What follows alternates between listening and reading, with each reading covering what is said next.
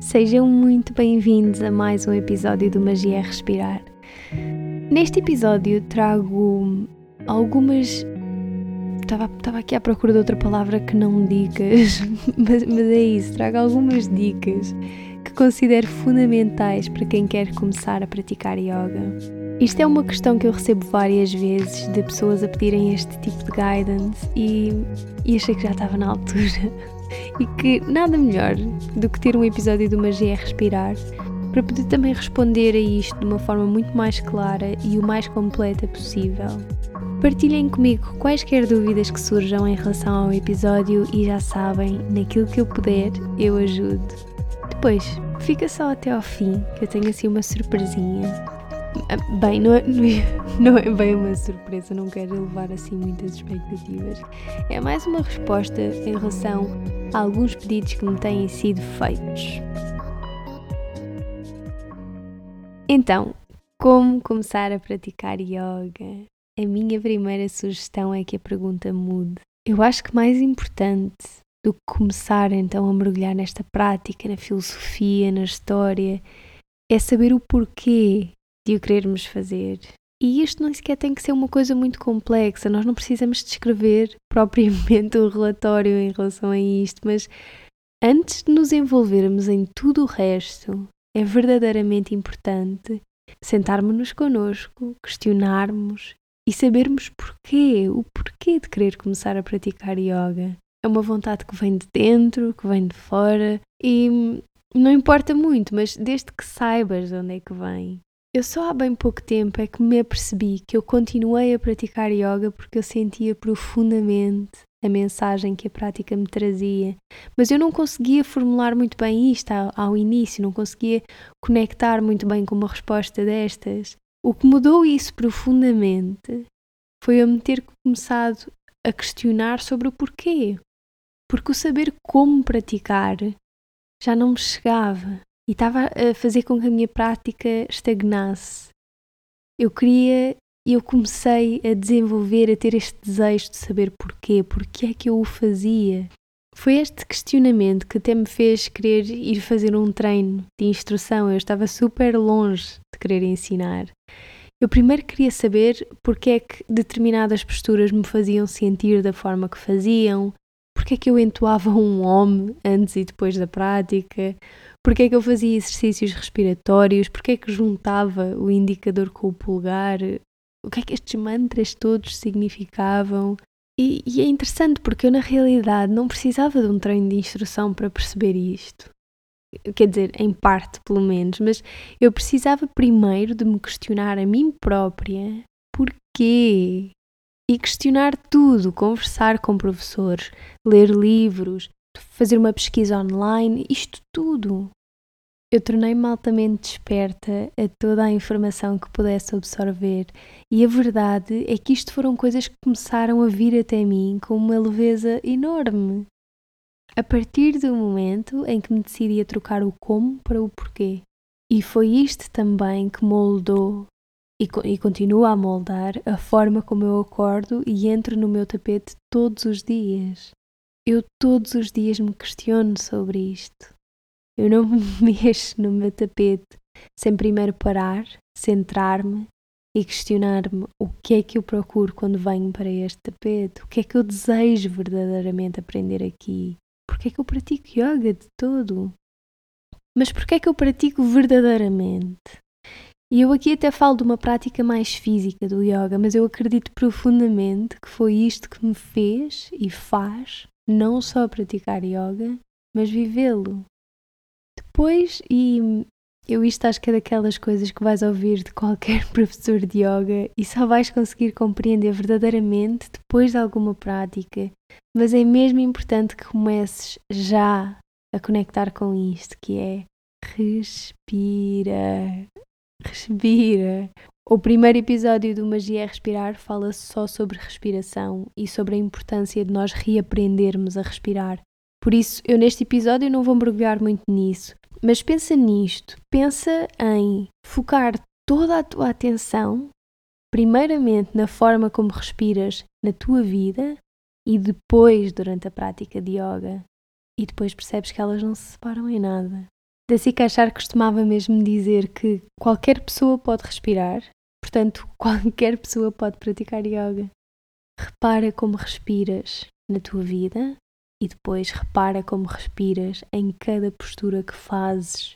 Repara como a postura influencia a tua respiração e tens que saber uma coisa que é qualquer postura que comprometa uma respiração suave, ritmada, longa e consciente é uma postura que serve em muito pouco ou nada mesmo ao teu bem-estar. É mesmo suposto encontrares uma postura que, ainda que te desafie fisicamente, e não só, mas fisicamente principalmente, não é? Porque estamos a falar de uma prática mais física, mas é suposto encontrares uma postura que, ainda que te desafie, te deixe respirar longa e profundamente, conscientemente. E este é assim um dos meus primeiros conselhos mesmo para quem quer começar a praticar antes das saudações ao sol, antes de desconstruir posturas, antes disto tudo, respira longa e profundamente, conscientemente. O meu próximo conselho não estou a gostar nada destas palavras de conselho ou de dica, não sei porquê, estou aqui numa luta com elas, mas a próxima questão é: começa pelo início. Eu, mais do que gostava, vejo muito as pessoas a quererem saltar esta parte de se ser iniciante, esta parte da exploração inicial, do construir uma base sólida, não só de posturas físicas, como de toda a prática do yoga. Que sentido faria construirmos uma casa sem chão, não é? Não fazia sentido nenhum. Que sentido é que faz construir um segundo andar se temos um primeiro andar que ainda não tem força suficiente para o apoiar? Aqui é exatamente a mesma coisa. E mais uma vez, eu neste episódio estou-me a focar muito mais na parte física do yoga, mas o yoga vai muito para além de um mero exercício físico. Eu acho mesmo que esta mente de iniciante é um conceito super importante a reter. Eu não gosto nada de classificar ou de qualificar os níveis na prática de yoga precisamente por isto, que é nós temos de ser todos iniciantes. Eu vou acordar hoje com vontade de passar a prática toda a fazer pranchas, a fazer impressões, malabarismos, e amanhã vou acordar e vou querer passar a minha prática matinal inteira em Shavasana.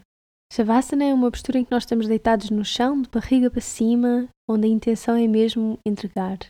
E isto, o que é que isto significa? Isto não significa que uma é melhor nem é pior do que a outra, nem mais ou menos avançada. Aliás, se existir aqui alguma postura mais avançada, eu até diria que é Shavasana. É muito mais difícil isto de nos entregarmos. Mas eu preciso de ter esta capacidade, eu preciso de ter a capacidade de ouvir realmente o que é que o meu corpo quer naquele dia e o que é que ele pode fazer a cada dia. Não te limites àquilo que foi ontem. Agora, numa aula de yoga, em grupo pelo menos, isto claramente fica um bocadinho mais difícil, não é? Prestar atenção a este tipo de coisas, a estas diferenças do dia, de dia para dia. Mas, mas nós podemos explorar as opções que nos são dadas em algumas posturas. Quando os professores dizem em aulas se se sentirem confortáveis e quiserem um bocadinho mais, façam X, se sentirem que é um bocadinho too much, façam Y. Isto tudo são opções. Explorem essas opções. Mas se sentimos que esta postura está a comprometer a qualidade da nossa respiração, então esquecemos, vamos voltar onde estávamos, onde nós conseguíamos respirar. A forma como saímos de uma postura é tão importante como estarmos e entrarmos nela. E se nós já saímos da postura completamente a colapsar, ela perde todo o sentido.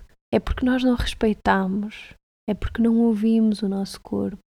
E para mim, isto é mesmo importante, é manter esta mente de iniciante em tudo aquilo que fazemos, na verdade. É esta possibilidade de começar pelo início de estarmos disponíveis e de estarmos super entusiasmados com aquilo que vem. Quase como se estivéssemos a experimentar as coisas quase sempre pela primeira vez. Nós temos que ter isto, ter esta capacidade infinita de saber ouvir, de aprender, e de sabermos ser alunos. E isto leva-me a uma próxima questão que é: vai a aulas de yoga? isto parece tão básico, mas é verdade. Vai a aulas presenciais. É isto que nós fazemos quando queremos aprender alguma coisa, não é? É isto que fazemos. Nós, nós vamos a aulas, nós pesquisamos, informamos-nos, tentamos perceber se alguém nos vai poder ajudar nesta descoberta. E é aí que entram os professores de yoga. E nós hoje em dia, nós já, nós já temos tantas escolas aqui em Portugal, temos professores, temos diferentes estilos de yoga até.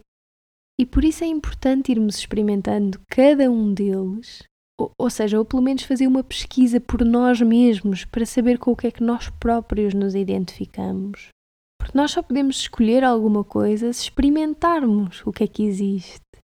Pesquisa onde é que está o estúdio de yoga mais próximo de ti, onde é que estão os professores de yoga, explora as tuas opções. E se aquilo que te impede de ir a aulas presenciais é uma questão financeira, mais uma vez, o que é que podemos fazer? Procura, faz a tua pesquisa.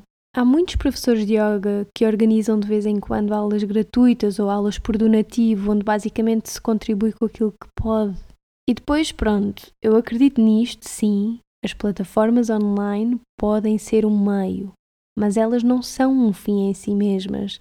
E é super redutor da nossa parte pensar que apenas aulas transmitidas online nos possam guiar neste mundo gigante que é o yoga. Eu tenho um episódio em que falo só sobre esta questão das plataformas online, sobre o yoga online, e onde até dou algumas recomendações sobre, sobre aquelas plataformas que eu própria já usei ou continuo a usar quando, quando dá para aí. Por isso, se tiverem esse interesse, vou deixar o link desse episódio na caixa de descrição deste e pronto, depois podem ir ouvir quando quiserem. Mas muitas pessoas que vêm às minhas aulas dizem-me que já praticaram yoga, mas que praticam muito mais em casa, com vídeos no YouTube, etc. E ótimo, perfeito! E agora estás aqui e estamos juntos e vamos integrar a essência do yoga. Vamos saber o porquê, eu acho que é tão importante experimentar, vivenciar a prática com alguém, respirar com alguém. É também saber que nós estamos nisto sozinhos. Eu acho que é tão importante que depois da prática exista um espaço contentor para explorar o que é que surge daí. Mas mais do que isso também é nós não sermos arrogantes ao ponto de acharmos que podemos aprender tudo sozinhos. Eu quando comecei a praticar, Aliás, isto nem é quando eu comecei, porque eu ainda hoje faço isto, mas eu levo muitas coisas que aprendo em aulas comigo, para casa, para explorá-las em casa, sozinha.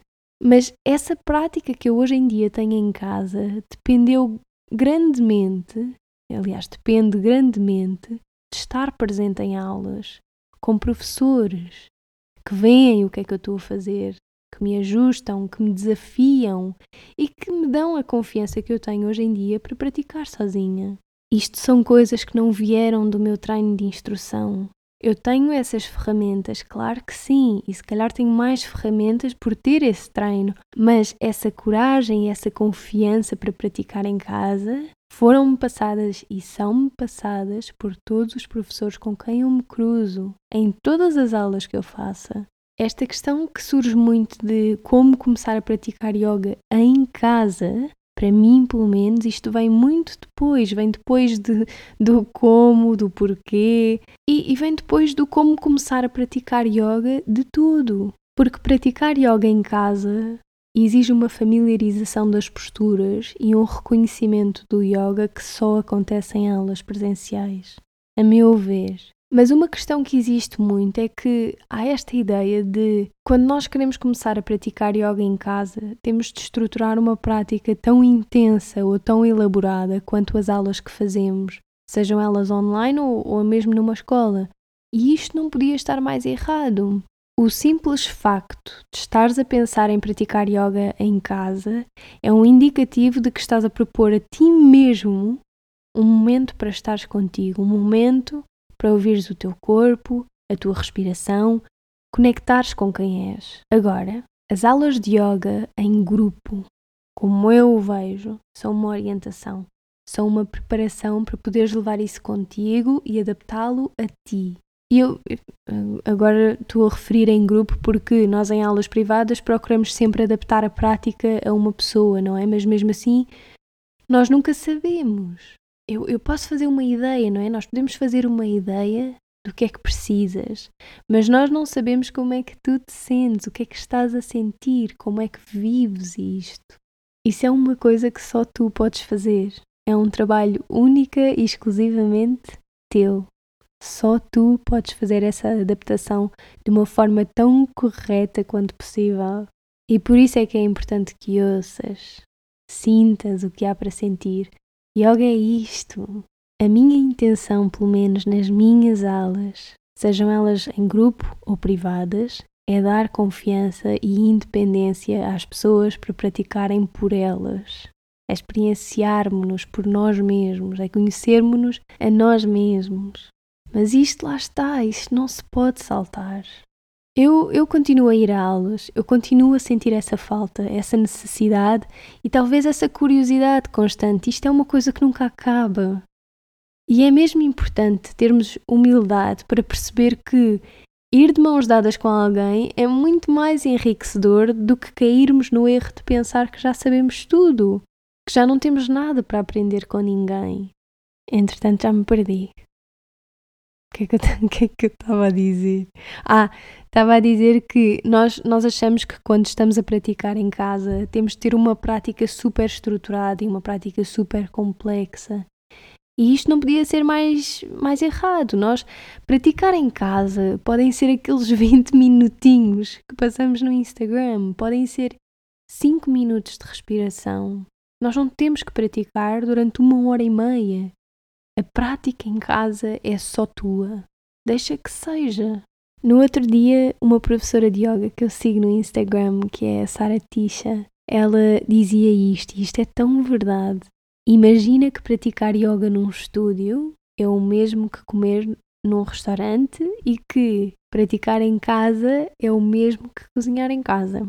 Ou seja, fazermos uma tosta de abacate em casa, bem simples, é mais do que suficiente e pode ser tão saborosa como a do restaurante. E se calhar até é melhor porque sabes exatamente as quantidades de sal e de pimenta que queres pôr na tosta. E é isto. Eu não consigo explicar melhor do que isto.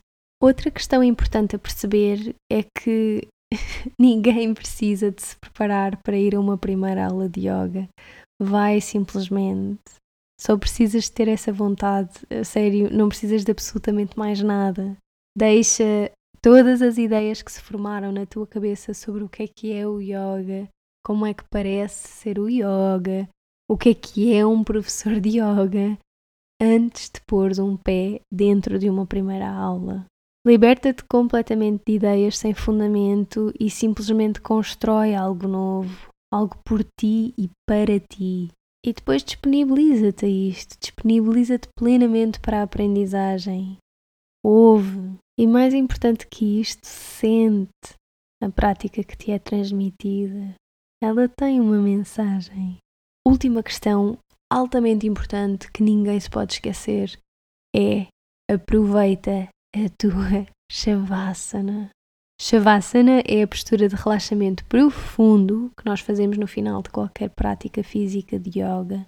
A meu ver, isto, Shavasana é a postura com mais sabedoria da tradição yogic e é também a mais complexa precisamente porque exige uma entrega plena, uma entrega sincera. E isto não é nada fácil.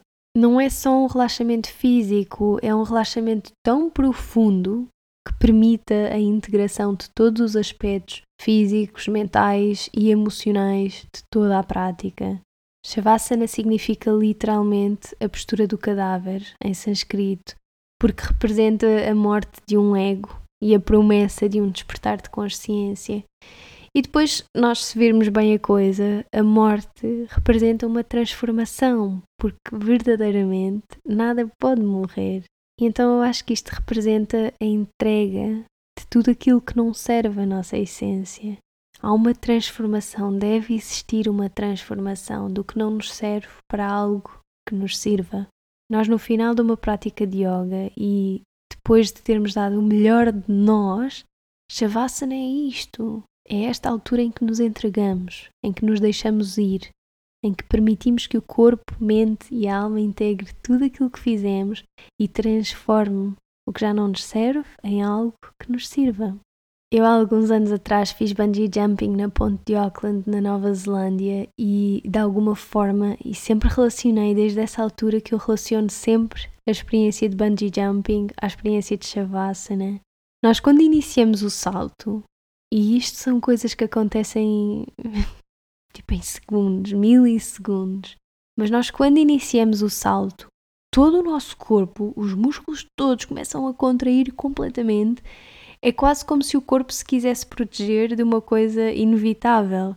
Não, mas nós nem sequer temos muito tempo para pensar e depois de repente, e assim numa sensação quase que nem dá para explicar muito bem de onde é que vem, nós sentimos que temos que nos deixar ir e deixamos. E depois é precisamente nesse momento que sentimos a corda a amparar a queda. Eu estou a falar quase como se todas as experiências fossem assim. Não sei se são assim, mas para mim foi. E para mim, Shavasana passou a ser isto. Passou a ser este momento em que eu me deixo ir, porque tudo em mim já sabe que é esse momento que me prepara para amparar as minhas próprias quedas. E com isto o que eu quero dizer essencialmente é, é só mesmo isto, é para não deixarem de se deitar em Shavasana no final da prática. Eu às vezes até sinto que toda a prática é uma preparação para este momento. E pronto, acho que é isto. Espero que este episódio tenha sido esclarecedor.